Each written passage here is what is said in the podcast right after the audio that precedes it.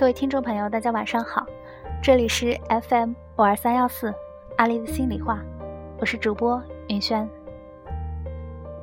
已经有两个多月没有录节目了，前些天有几个小伙伴突然间问我说，最近怎么都不更新？嗯，确实有些忙啦，所以我今天就来给大家录新节目啦。嗯，最近各地的房子好像都特别热，那要不然我就分享一篇公众文章给大家。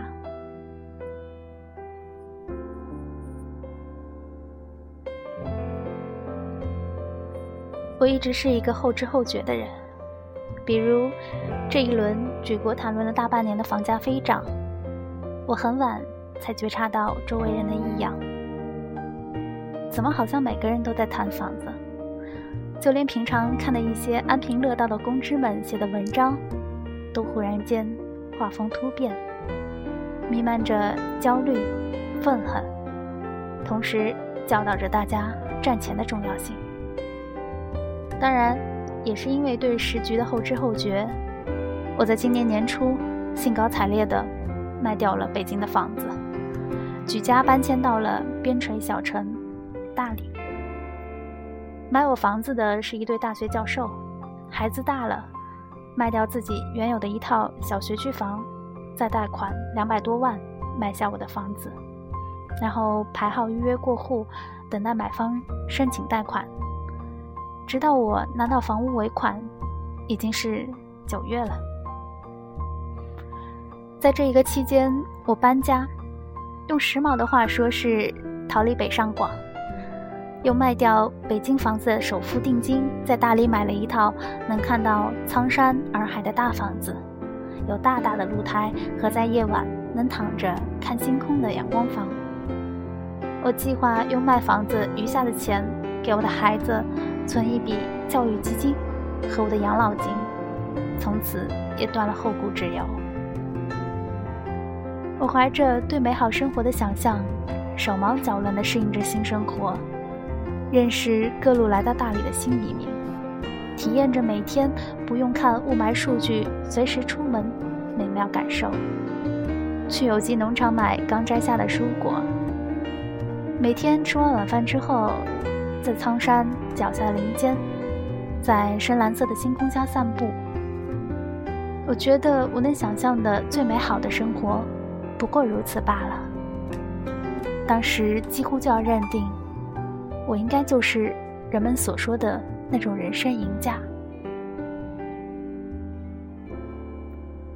然而，这平静的一切，却被我的房屋中介主动的安慰打断了。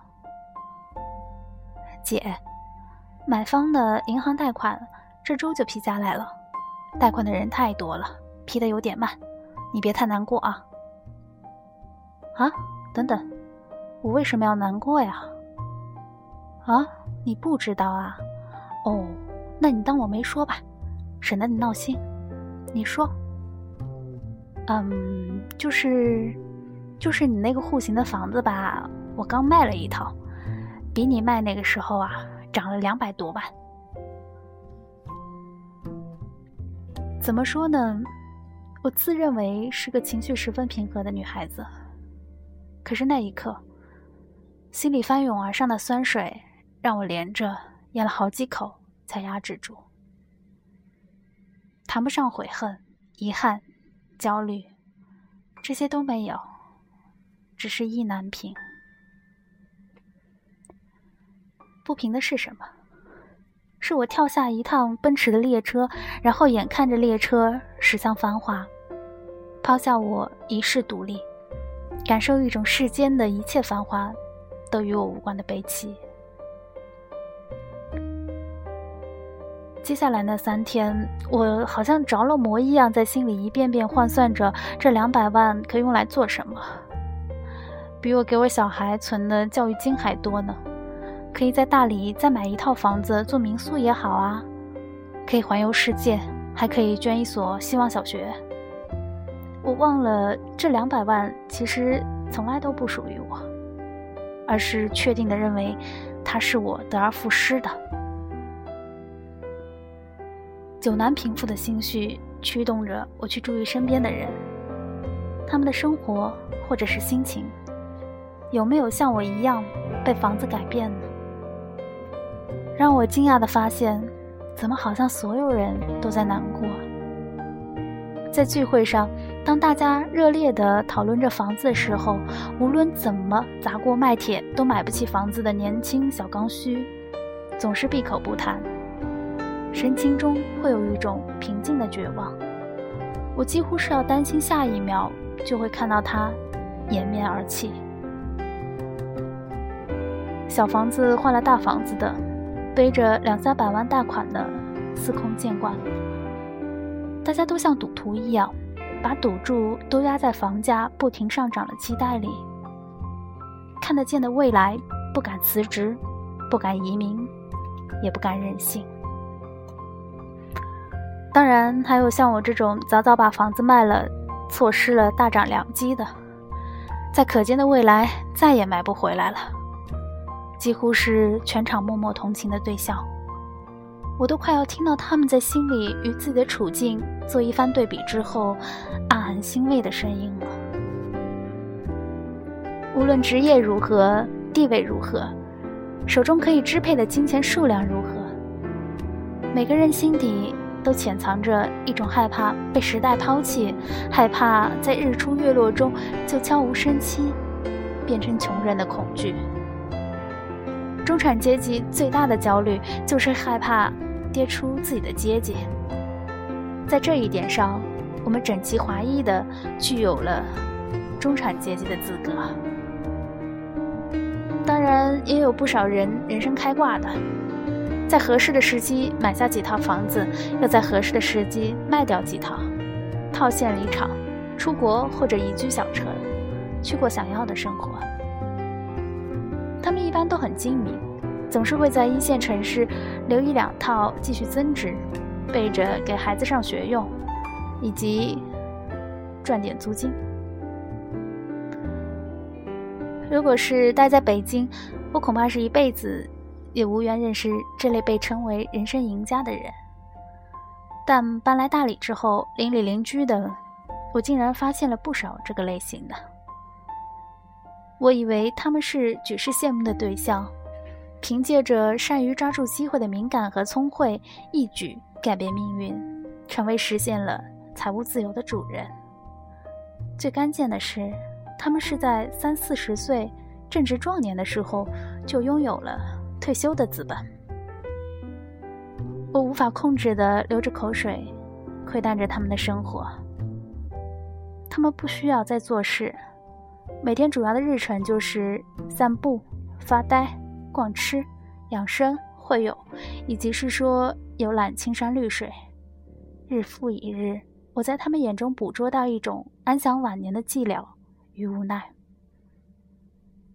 闲得久了，他们不能再淡然以对时间的荒原。我悲哀地发现，自由舒适的日子过久了，与繁忙焦躁的日子过久了，结果一样，都是厌倦。于是，他们有的开启了咖啡馆、客栈，有的不计投入的装修完一套房子，又装修一套房子，常年朝九晚五的往返于装修工地和家里，也有的致力于花钱回馈社会，在小城各种机构的追捧中，感受到了人生的价值。他们把曾经努力卸下的枷锁，现在。又一件件带了回来。我观察他们的生活，竟然是获得了一种疗愈的力量。看到人生这出剧的荒诞之处，会让我因卖力演出而起伏不定的心绪平静下来。如果人生的追求系于外境，心随境转，那么闲适时想忙碌，繁忙时想避世。这一生的日子，就在这样的兜兜转转中消耗殆尽。在我有限的见识里，有两种人面对外境的大风大浪还能心如止水。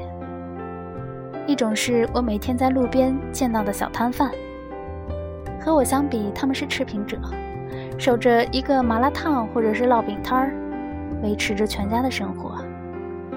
和大多数善良的人们一样，我看向他们的眼神里总是带着同情。每天路过次数多了，我看到女人会在忙完晚上的活后，用手机小声放着音乐，在路边独自跳广场舞，一脸旁若无人的陶醉。我看到卖水果的夫妻在租的水果盆里搭起一个高高的木盒子当卧室。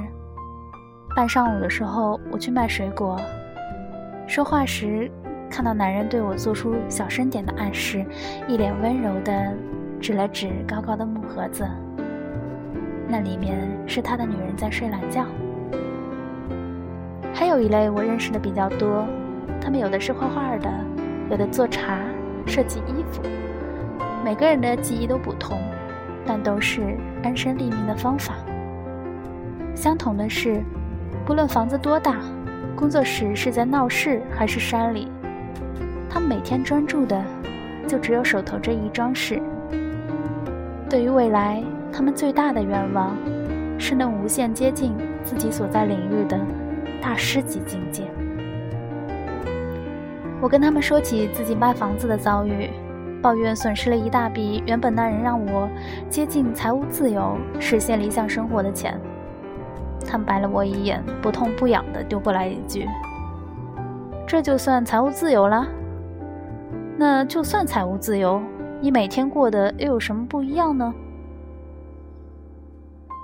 在他们眼里，房子贵还是便宜，跟自己毫不相关。反正有地儿住，有茶喝，余下的那点精力还不够琢磨手里的这个手艺呢。想想也是。如果你很确定自己想过的生活，还有一件能够打发余生并乐在其中的事情做，就算忽然中了乐透，每天不还是这个样子过吗？人生大多数的东西，没得到的时候以为得到了该有多幸福呀，可真的得到了，又觉得不过如此。在想要的欲望和得到后的无聊之间不停切换，一生也就过完了。还有少数人得以跳出这个套路的，其中有一位半生沉浮之后跟我说过一句话：“人生在世，除了修行，别无他路。”深以为然。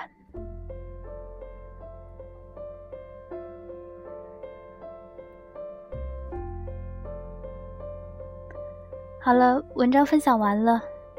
我刚刚呢也有回看往期的节目，发现大多数的都是在各种节假日录制的，所以当时都有祝大家各种节日快乐。